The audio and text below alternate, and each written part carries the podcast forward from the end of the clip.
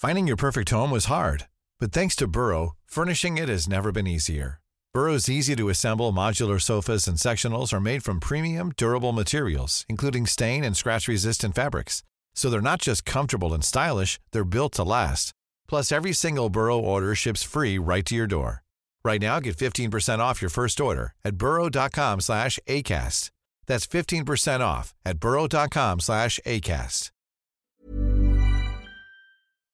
Bienvenidos al mock draft de Kike Garay. Aquí estoy. Les presentaré las selecciones globales 1 a la 10 en la primera ronda. Nunca antes he hecho un mock draft y hoy lo presento para ustedes.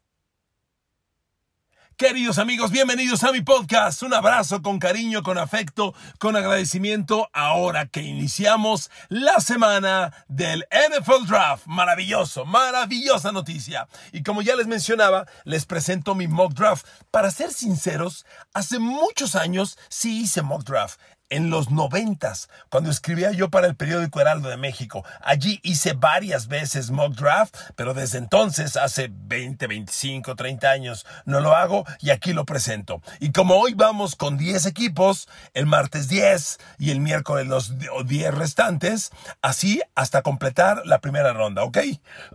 Entonces, comenzamos. Selección global número uno. Y como dice el comisionado Roger Goodell, the Carolina Panthers are now on the clock. Sí, señor, arranca Carolina. Y miren, amigos, no hay manera de que Carolina no vaya a reclutar un coreback. Cambiaron con Chicago para tomar la primera selección global. ¿Por qué buscan un coreback? Buscan un coreback número uno global cuando la única vez que lo tuvieron le acertaron. Porque Carolina en el 2011 reclutó como número uno global del draft a Cam Newton. Y con Cam Newton llegaron al Super Bowl 50. Es la única vez que han tenido un coreback como número uno global. Hoy reaparecen. Pero miren, desde Cam Newton, Carolina no tiene un coreback estable. Cam jugó por última vez con los Panthers en el 2019. Fíjese los corebacks que ha usado Carolina desde el 2019. Cam Newton, Cal Allen, Will Greer, Teddy Bridgewater, PJ Walker, Sam Darnold, Baker Mayfield, por Dios. Ah, y Jacob Eason. Son demasiados coreback en los últimos cuatro años. No hay duda, van por un coreback. Ahora, otro dato. Tan solo la temporada pasada, los corebacks de Carolina lanzaron, sumando a los cuatro, eh, a Baker Mayfield, Sam Darnold, PJ Walker y Jacob Eason. Los cuatro el año pasado sumaron 16 pases de touchdown, 13 intercepciones. Eso en la NFL es basura. Y amigos, no tengo la menor duda, van por un coreback. Y ese coreback va a ser Bryce Young. Amigos, Bryce Young lleva dos años en, el col, jugó los últimos dos años en Alabama, absolutamente fantásticos. Las temporadas 2021 y 22 fueron las de Bryce Young como titular en Alabama. Él reemplazó a Mac Jones, que ahora está en los Pats. ¿De acuerdo? Bueno, fíjese nada más. Temporada pasada, 32 touchdowns, 5 intercepciones, más 3.325 yardas aire. Temporada 2021, 47 touchdowns, 7 intercepciones, más 4.860 yardas. Sumando las dos temporadas, el señor tiene 79 pases de touchdown, 12 intercepciones y más de 8.000 yardas aire. Amigos, el tema con, con Bryce Young es que mide un metro 78 o sea, ni siquiera llega al 1,80. 1,78. Es muy bajo. Pero amigos, Drew Brees, sin ser tan bajo, Drew Brees medía 1,82. Está en el Salón de la Fama, ganó un Super Bowl y mucha gente dice que Bryce Young es el próximo Drew Brees. Amigos, los mejores analistas del draft en Estados Unidos, mi sensei Mel Kiper Jr. y muchos más, coinciden en que Bryce Young es la elección y yo no soy nadie para rebatirlos. A ver, con la primera selección de draft, los Carolina Panthers eligen a Bryce Young, quarterback de Alabama. Sí, señor, ¿de acuerdo? Bueno, selección número dos, los Houston Texans. Amigos, aunque hay rumores de que Houston no está casado con elegir un quarterback, perdón, yo no creo que Houston comete el histórico error de no elegir un coreback. Houston tuvo un gran coreback con Deshaun Watson. hasta que estalló el escándalo de acoso sexual de Deshaun Watson. En el 2020, que fue su última temporada en Houston, Deshaun Watson lanzó 4.850 yardas aire, casi 5.000, pero se fue y se acabó el encanto. En el 2021 y 2022 ha jugado Davis Mills, también Terrell Taylor, también Cal Allen, también Jeff Driscoll y los números de Houston como corebacks son pésimos. La temporada pasada, sumando a Davis Mills, Cal Allen, Jeff Driscoll, que jugaron con la posición, en, en suma 20 envíos de touchdown, 19 Finding your perfect home was hard, but thanks to Burrow, furnishing it has never been easier. Burrow's easy to assemble modular sofas and sectionals are made from premium, durable materials, including stain and scratch resistant fabrics. So they're not just comfortable and stylish, they're built to last. Plus, every single Burrow order ships free right to your door. Right now, get 15% off your first order at burrow.com slash ACAST. That's 15% off at burrow.com slash ACAST. intercepciones, que los números no son números nada agradables. Con, con, eso el NFL no ganas nada. La temporada anterior, la 2021, algo semejante. Davis Mills, Tyrod Taylor sumaron 21 envíos de touchdown, 15 intercepciones. Miren amigos, Davis Mills tampoco ha sido el coreback más errático del NFL. Yo creo que es un coreback que todavía merece una oportunidad más. Sin embargo, siendo Houston el número dos global del draft y teniendo disponible a CJ Stroud, yo veo imposible que Houston no elija al quarterback CJ Stroud de Ohio State. Miren, me llama la atención que hoy en el roster Houston tiene a Davis Mills, titular las últimas dos temporadas, y ya tiene a Casey, a Case Keenum como suplente, que es un muy buen suplente. O sea, estos dos pues podrían llevar la próxima temporada si tu expectativa no es llegar a ningún lado. Pero con CJ Stroud ahí, amigos, es imposible ignorarlo. A ver, CJ Stroud tuvo unos números fantásticos, muy semejantes a Bryce Young la temporada pasada. Lo digo de verdad, muy semejantes. Sumando las últimas, vaya, las dos temporadas anteriores en las que CJ Stroud fue titular en Ohio State, tiene 82 pases de touchdown por 12 intercepciones. Es algo fantástico, amigos. Y además, a diferencia de Bryce Young, CJ Stroud tiene todo el físico. Es un coreback de un metro 94, con todos los elementos. Mire, si hay que buscarle un pero, yo lo único que diría es, históricamente, los corebacks, los, los grandes corebacks colegiales de Ohio State han fracasado en la NFL. El último coreback de Ohio State que triunfó, híjole, ni siquiera lo tengo en mente. El más reciente fracaso, Dwayne Haskins, que fue primera de draft de Washington, lo corrieron por indisciplinado, lo tomó Pittsburgh, en Pittsburgh no pasó nada y luego en un accidente automovilístico perdió la vida. Dwayne Haskins y fue el último de los quarterbacks de Ohio State, no han servido para nada. Entonces, sí sería un punto que yo eh, me pondría a evaluar. Pero amigos, yo vi a CJ Stroud en el combine. El chavo tiene todos los elementos. A ver amigos, con la segunda selección de draft, los Houston Texans eligen CJ Stroud, quarterback, Ohio State, sin duda. ¿Ok? Selección global número 3, Arizona Cardinals. Miren amigos, con Arizona el tema está en que Arizona le dio el año pasado un contrato de 45 millones de dólares a Kyler Murray. Y Kyler Murray se rompió el ligamento cruzado anterior en diciembre y no va a jugar, híjole, si bien le va a, Arizona hasta octubre. O sea, Arizona no tiene coreback para la pretemporada ni para arrancar temporada regular. Pero espéreme, Kyler Murray este año le va a costar a los, a los Arizona Cardinals 36 millones de dólares en bonos, más 2 millones de sueldo base, más un millón de bonos por resultado. Le va a costar 40 millones de dólares.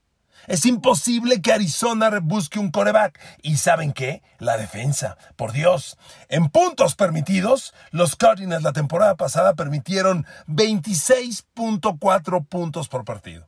¿Sabe qué lugar ocupó entre los 32 equipos? La defensa 31. Solo Chicago permitió más puntos por juego que Arizona. Chicago permitió 27.2, 26.4 de Arizona. Amigos, los Cardinals necesitan defensiva y en esta tercera selección global, el mejor defensivo disponible, que es el mejor defensivo del draft, se llama Will Anderson Jr., linebacker exterior. Alabama, miren amigos, las comparaciones son odiosas, pero muchos analistas, ¿sabe con quién comparan a Will Anderson? Con Von Miller. Von Miller es un fantástico linebacker exterior de defensiva 4-3, de cuatro frontales, tres linebackers.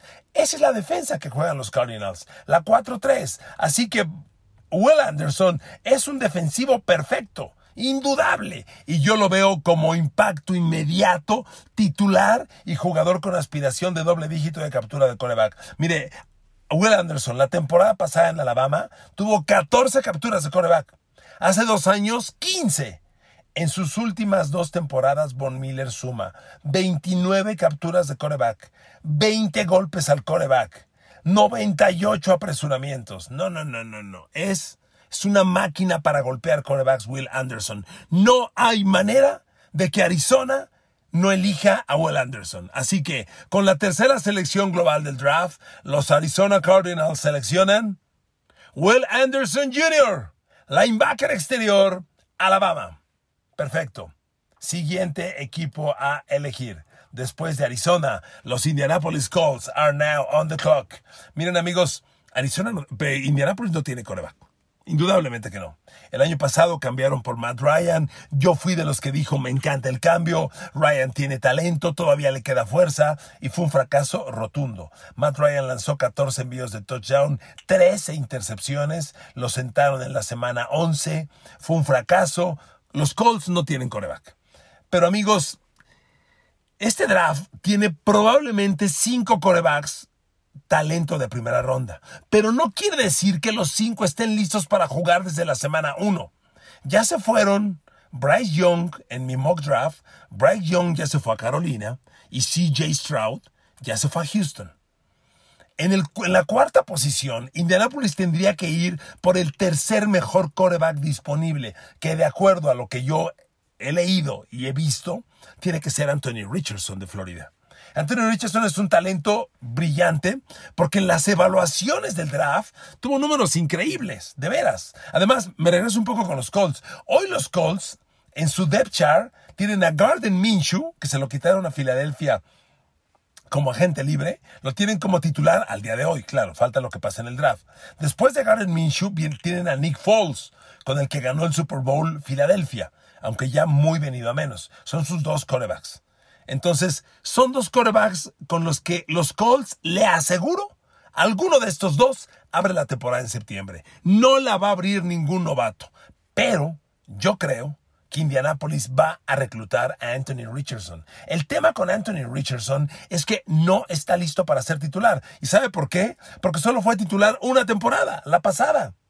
Y sus números son buenos, pero tampoco son extraordinarios. Ya leyó los, ya le escuchó los números que tuvieron Bryce Young y CJ Stroud. Ahora escuche a Anthony Richardson. Lanzó 17 envíos de touchdown, 9 intercepciones. Con dificultades se quedó a un, a un pase de touchdown del balance 2 por 1. Esto no es nada extraordinario, pero en el combine del draft, Anthony Richardson estuvo absolutamente espectacular físicamente, atléticamente, en potencia de brazo. Este chavo es lo más parecido que hemos visto a Jalen Hurts, pero necesita un año en la banca, un año de aprendizaje. Y yo creo que los Colts, con Minshew, y con Nick Foles están listos para iniciar temporada con cualquiera de los dos. Reitero, así que me voy.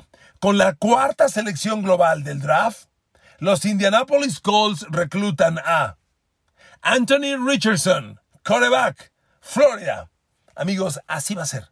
Y Anthony Richardson se va a pasar un año, cuando menos, aprendiendo de ellos, ganando ritmo, conociendo el equipo, conociendo los sistemas y lo debutarán a finales del 2023 o hasta el 2024. Anticipar la titularidad a un coreback que no está listo puede ser acabar con él muy pronto. Déjeme darle otro dato. Le recuerdo, los Colts el año pasado fueron probablemente la peor línea ofensiva de la liga o una de las peores. Permitieron 60 capturas de coreback.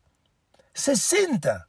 No hay equipo que haya permitido más. La peor línea ofensiva. Poner un coreback que no está listo para titular, ser titular anticipadamente con una línea ofensiva mala, por Dios. Es darse un balazo en el pie. ¿Qué digo en el pie? En la 100. Entonces, Anthony Richardson a los Colts para guardarlo un añito y que debute en el 2024. ¿Estamos de acuerdo? Así van a ser las cosas. Siguiente selección. Queridos amigos, con la quinta selección global, los Seattle Seahawks are now on the clock.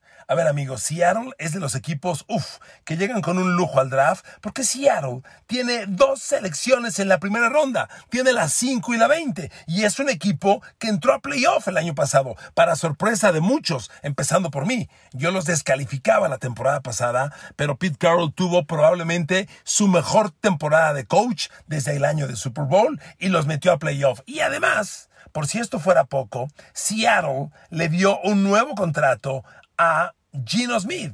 Le dio un contrato por el cual este año va a ganar, aquí tengo la cifra, 27 millones y medio de dólares. Hay mucha gente en Estados Unidos que en sus mock draft está poniendo a Seattle con un coreback. Yo no lo creo. Además, Gino Smith, digo, si bien no es un quinceañero, tampoco es un viejo, ¿eh? Gino Smith tiene 32 años de edad. A Gino Smith que además está entero, no ha sufrido lesiones graves, no es un coreback de conmociones. A Gino Smith, que indudablemente le ha llegado la etapa de la madurez, le quedan baratos 3, 4, 5 años de titular. Y el contrato que le dio Seattle no es para reclutar un coreback en primera ronda. A Seattle hay, a Gino Smith y Seattle hay que ayudarle con armas. Y miren amigos, yo volteo a ver la defensa. Seattle mejoró mucho el año pasado. Creo que el ataque, si bien no está completo, ya tiene muchas armas. Tiene a Kenneth Walker como corredor gran novato el año pasado. Este, y el grupo de receptores, bueno, todavía tiene un trío bien interesante. DK Metcalf, Tyler Lockett. Está muy atractivo ese trío de corebacks, de, de receptores, con no afán de ala cerrada. Amigos, a Seattle hay que darle armas y yo volteo a ver la defensa y amigos, a la defensa le falta mucho. Pete Carroll sigue soñando con la defensa que tuvo cuando ganó el Super Bowl. Y yo creo que aquí hay que mirar a la defensa. Y en este momento que ya Will Anderson se fue con Arizona, el mejor defensivo disponible es el polémico, el controvertido Jalen Carter, de Georgia. Jalen Carter es un cuate con todo el talento, con todo el físico, es un, es un tipo de un metro noventa y cinco, de 100, casi 130 kilos, es una máquina para dominar la línea de scrimmage contra la carrera y contra el pase. Tuvo, es un jugador interior, no acumula dobles dígitos de capturas de coreback, pero tuvo muy buenos números. Y amigos, sinceramente, es un jugador que acostumbra a jugar entre el centro y el garrival. Ahí se alinea Jalen Carter. Y ahí Seattle no tiene armas. Para mí no hay ni siquiera que dudarlo mucho. Además, déjeme decirle una cosa. Seattle necesita apoyo en estas líneas. Yo hoy volteo a ver a los, Seahawks y necesitan fuerza en la defensiva. Amigos, yo no, yo no le dudo más. El tema con Jalen Carter es su mentalidad. Es un chavo que ya manejó irresponsablemente un coche, chocó, murieron personas, tiene eh, repercusiones legales, parece que va, no, no, va, no va a ir a la cárcel, pero es un tema legal grave, su actitud previo al draft no ha sido la más madura, es un chavo inquietante, pero, ¿qué creo yo? Con Pete Carroll ahí, lo va a poner en orden. Y es demasiado talento el de Jalen Carter para que Pete Carroll diga no. Así que, queridos amigos, con la quinta selección de draft, con la quinta selección global del draft de Seattle Seahawks Select, Jalen Carter a la defensiva de Georgia. Sí, señor. Ahí se los dejo. El chavo es absolutamente fantástico y estoy seguro que Seattle se llevará un talento de muchos años en el Pro Bowl. Ahora, sexta selección global. Los Detroit Lions are now on the clock. Y aquí me tengo que ir otra vez, amigos. Detroit es otro equipo que llega con lujos al draft. Tiene dos selecciones en la primera ronda. Detroit tiene la sexta global y la 18. Y es un equipo que al ataque ya parece tenerlo, híjole, si no todo, casi todo. ¿Ok? el único tema con Detroit es que el jueves pasado anunció la liga que el receptor, el novato Jamison Williams, que esperábamos maravillas de la próxima temporada, acaba de ser suspendido, si no mal recuerdo, seis juegos por apuestas. Entonces Detroit apostaba mucho en este muchacho y no va a contar con él septiembre y octubre, y eso es grave. Yo no sé si Detroit piense reemplazarlo o esperarlo. vamos a ver esa evaluación. Yo creo que Detroit es otro equipo que tiene que mirar a la defensa. ¿Por qué? Bueno, hay una razón básica, amigos. Volteamos a ver las mejores defensivas de la liga y Detroit fue la quinta defensiva que más puntos permitió la temporada pasada. Les hicieron 25.1 puntos por partido. Solo Indianapolis, Minnesota, Arizona y Chicago recibieron más puntos. Detroit necesita armas defensivas y en la agencia libre le han metido con ganas. Le quitaron a Filadelfia al safety este Marcus Epps que es una gran noticia. Perdón, al safety CJ Garner Johnson, mentira, a Garner Johnson. Le quitaron a Pittsburgh al corner Cameron Sutton, ¿ok? Y ellos el año pasado tuvieron a Aidan Hutchinson a la defensiva como una tremenda, tremenda selección. Y el linebacker novato Malcolm Rodríguez fue muy interesante. ¿Qué debe hacer Detroit? en mi opinión, Detroit tiene que ir por el mejor defensivo disponible. Yo creí que ellos con los cambios de agencia libre que le mencioné, más el corner Jeffrey Okuda, que reclutaron hace tres años como tercera global de la primera ronda, tenían el perímetro entero. Pero a Jeffrey Okuda lo acaban de cambiar a Atlanta.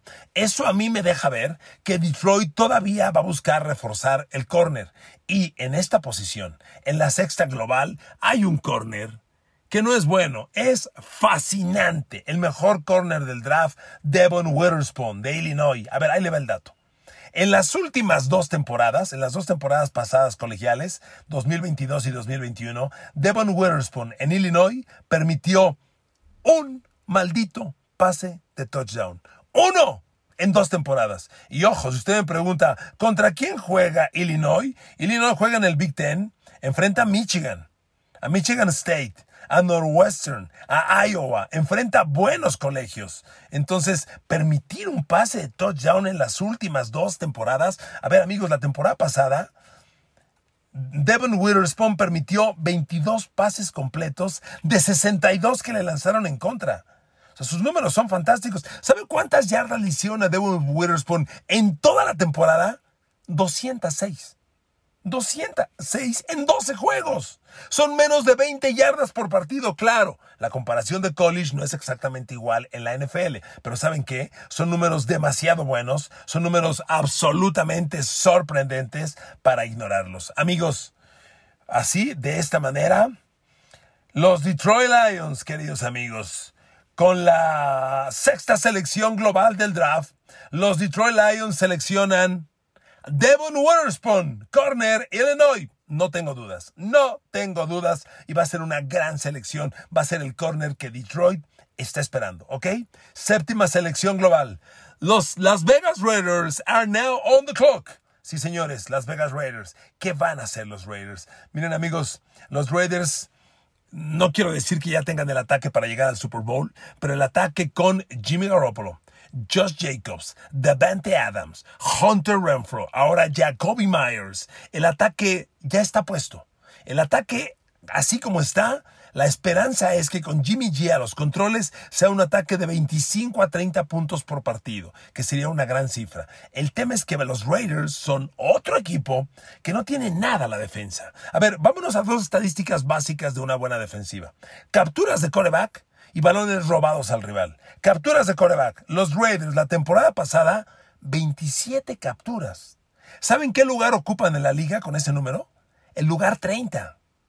Menos capturas que los Raiders solo tuvieron Atlanta con 21 y Chicago con 20. Las 27 capturas de los Raiders son muy pocas. Y ojo, Max Crosby tuvo 12. Dependen todo de Max Crosby. Otro dato. Balones robados al rival. Los Raiders fueron el tercer equipo que menos balones robó la temporada pasada. Solo Nueva Orleans y los Colts están peores. En el balance balones robados, balones eh, perdidos, los Raiders acabaron como un menos 8. Nueva Orleans tuvo menos 11 y los Colts menos 13 para los, los, dos peores de la liga. Los Raiders no tienen potencia defensiva. Bueno, esto quiere decir que van por la defensa. Mucha gente le está poniendo a los Raiders al corner Cristian González de Oregon. Amigos, a mí Cristian González no me gusta. Miren, Cristian González tuvo fantástico combine. Su velocidad en las 40 yardas, su estatura, sus reacciones espléndidas. Pero en el campo, Cristian González tuvo números muy cuestionables. A ver, ya le dije que Devon Witherspoon, el corner que reclutó Detroit en mi mock draft, permitió un pase de touchdown las últimas dos temporadas. Bueno, Cristian González, ¿sabe cuántos pases de touchdown permitió la temporada pasada? Cuatro. 4. Le completaron 39 pases de 64. Eso es arriba del 50%. Estos no son números elite, perdón. Oregon, bueno, Oregon es una universidad poderosa que enfrenta a rivales muy poderosos. El año pasado enfrentó a Georgia, enfrentó a Arizona, a Stanford, a California, a Washington. Es una universidad con un rol complicado, pero los números de Cristian González a mí no me encantan, sinceramente. ¿Por qué creo yo que va a pasar entonces? Bueno, necesitan inevitablemente un defensivo. ¿Qué creo yo? En las listas que yo consulto, para mí en este momento, el mejor defensivo disponible en el draft va a ser Tyree Wilson, a la defensiva de Texas Tech, del Tecnológico de Texas, del colegio donde salió eh, Patrick Mahomes. Miren amigos, Tyree Wilson es casi, casi tan bueno como Will Anderson de, Alabama. ¿eh? Miren, eh, Tyree Wilson tuvo la temporada pasada 8 capturas de coreback, la 2021 tuvo 6. Ahí le van los números totales de la temporada pasada. 8 capturas, 10 golpes, 32 apresuramientos. En total tuvo 50 presiones al coreback. 2022. En el 2021, 6 capturas, 5 golpes, 26 apresuramientos. Amigos, los Raiders necesitan ponerle al lado opuesto de Max Crosby un ala defensivo amenazante. Chandler Jones ya no es el ala defensivo que esperaban los Raiders y está ganando demasiado dinero. Los Raiders creo yo que inevitablemente lo deben cortar. Así que, queridos amigos, con la primera selección del draft, con la séptima selección global del draft en la primera ronda, las Vegas Raiders seleccionan a Tyree Wilson a la defensiva Texas Tech. Vámonos con la selección global número 8 los Atlanta Falcons. Miren amigos, Atlanta es un equipo que ha hecho bien las cosas, sinceramente. Atlanta, en la agencia libre, firmó a Calais Campbell. Adquirió de cambio al corner Jeffrey Okuda de Detroit. La ofensiva luce muy puesta. Ya le dieron la titularidad a Desmond Reader, el novato el año pasado.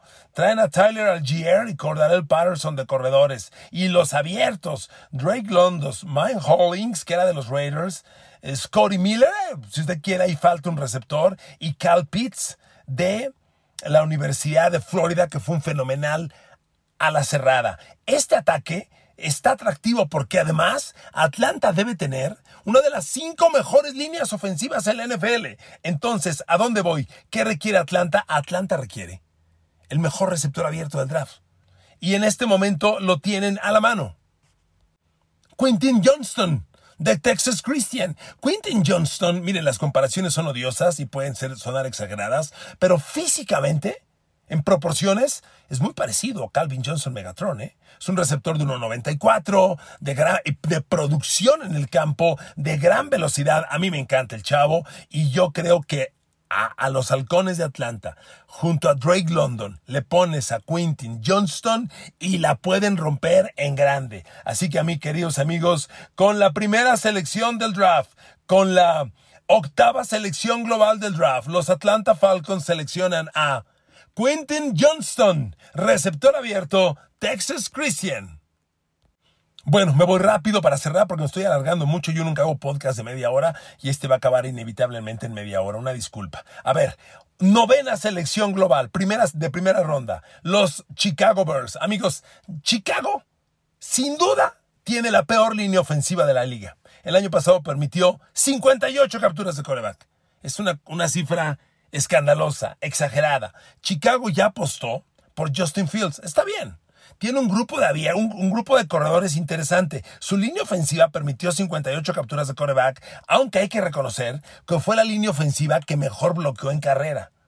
Generaron más de 3.000 yardas por tierra los Chicago Bears, 5.4 por acarreo aunque el líder corredor fue Justin Fields. Amigos, lo que hay que darle a Chicago es protección de línea ofensiva. Y hoy Sus tackles ofensivos son Braxton Jones y Tevin Jenkins, que sirven para dos cosas. Amigos, con Chicago se va a ir el primero de muchos tackles ofensivos en la primera ronda. Así es, y me refiero al mejor de todos, Peter Skoronsky de Northwestern. Peter Skoronsky lo tiene todo. Es un cuate de un metro noventa y dos de estatura, 147 kilos. La temporada pasada, jugando cuatro, 882 jugadas ofensivas, 474 de ellas jugadas de pase, Peter Skoronsky permitió una captura de coreback, dos golpes y tres apresuramientos en todo el año con la Universidad de Northwestern.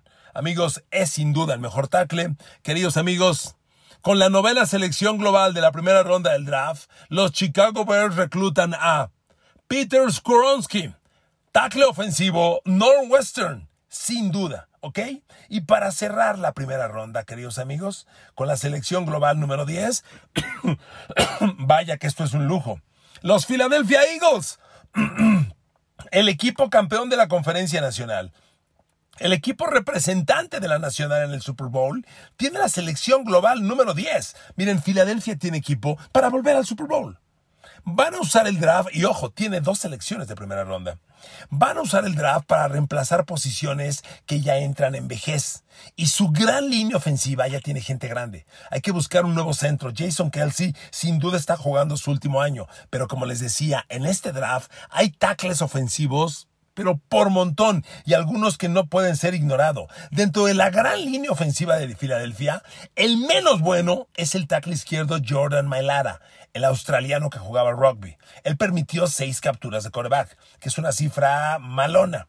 Él es el único. El tackle del otro lado es Lane Johnson, que es fantástico, pero Lane Johnson ya trae una repetición de lesiones constante y problema de conmociones. Yo creo que hay que reemplazar el tackle, así que para mí, Philadelphia Eagles va a usar esta selección global en un tackle ofensivo. Con la décima selección global de la primera ronda, los Philadelphia Eagles reclutan a Paris Johnson, tackle ofensivo de Ohio State. Miren amigos, Paris Johnson lo tiene todo. Este cuate mide un metro noventa y siete, pesa 156 kilos. ¿Sabe cuántas capturas de coreback permitió en las tres temporadas que fue titular con Ohio State? Permitió tres capturas de coreback en tres años. Dos la temporada pasada, cero en el 2021 y una en el 2020. Es increíble lo de Paris Johnson. El año pasado fue una máquina y ojo, Ohio State enfrenta a lo más poderoso del college. El año pasado enfrentó a Notre Dame, a Georgia, a Michigan, eh, en Penn State. Ni le duden, amigos, Paris Johnson es un lock en el tackle ofensivo y más porque Filadelfia lo va a usar este año entrante como reemplazo de los dos lados y lo va a ir preparando para reemplazar a Jordan Mailata de tackle izquierdo. Queridos amigos, así las primeras 10 selecciones de la primera ronda. Mi mock draft, hoy la primera, la primera de tres partes, la he presentado y espero sus opiniones. Gracias por escuchar este podcast, los quiero mucho, que Dios los bendiga, abrazos y besos, nos escuchamos mañana.